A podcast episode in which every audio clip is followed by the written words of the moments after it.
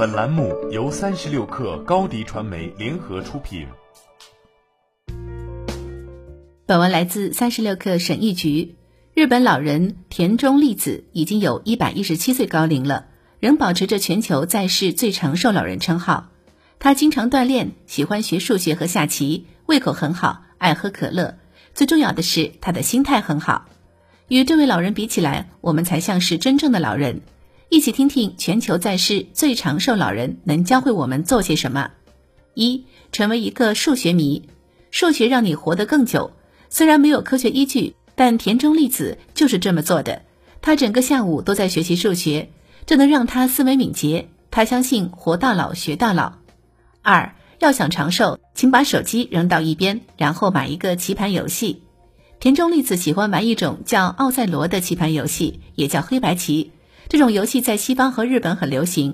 游戏通过相互翻转对方的棋子，最后以棋盘上谁的棋子多来判断胜负。它的游戏规则简单，因此上手很容易。但是它的变化又非常复杂。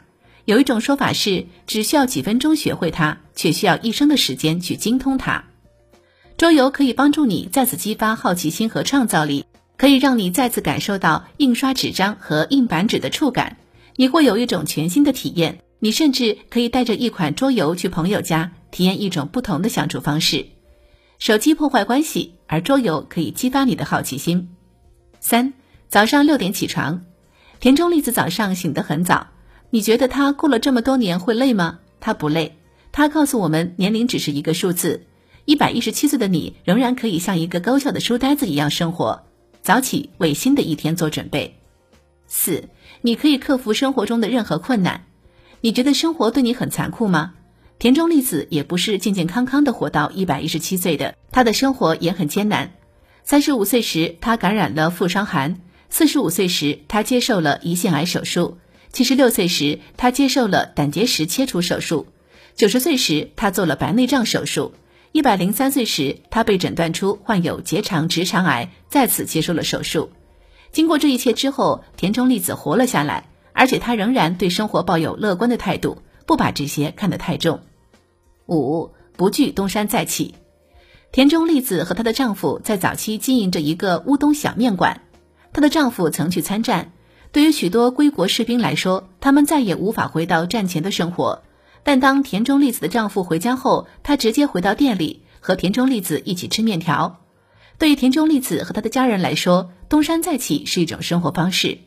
战争、疾病和死亡是必然的，你所能做的就是试着找回一些正常的感觉。只要你有这天赋，就能活下来。也许面条就是你东山再起所需要的一切。六，如何活到一百二十岁？田中丽子的目标是活到一百二十岁，她的妙招非常简单。保持希望，保证充足的睡眠，让家人给你精神支柱，给你活下去的理由。田中丽子在追随活到一百二十二岁的珍妮·卡尔芒的脚步。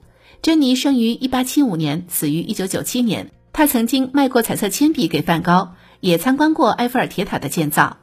珍妮也很奇怪，她一直吸烟到一百一十七岁，而且她在冬天不用暖气。在每餐一顿后，她会抽根烟，喝一点波尔图葡萄酒。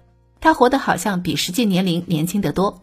珍妮说，第二次世界大战对他的生活几乎没有影响。德国士兵在他的卧室睡觉，但他们没有拿走任何东西。再次年轻的秘诀是调整好你对生活的态度。当你把每件小事都看得太重时，压力会让你变老的。七，感觉自己变老对你不好。二零一六年，美国心理协会做了一项关于变老的感觉的研究。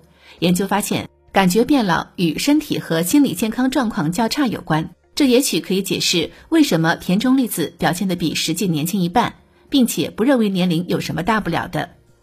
八，在一个一百一十七岁的老人看来，生命中最美好的时光是什么？二零一九年，田中丽子被问及她一生中最快乐的时刻是什么时候，她的回答是现在。年轻人只为当下而活，任何年龄的人都可以像年轻人一样生活。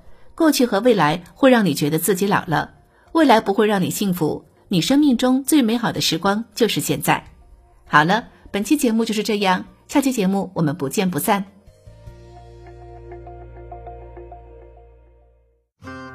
欢迎添加克小七微信，Q I 三六 K R，加入三十六克粉丝群。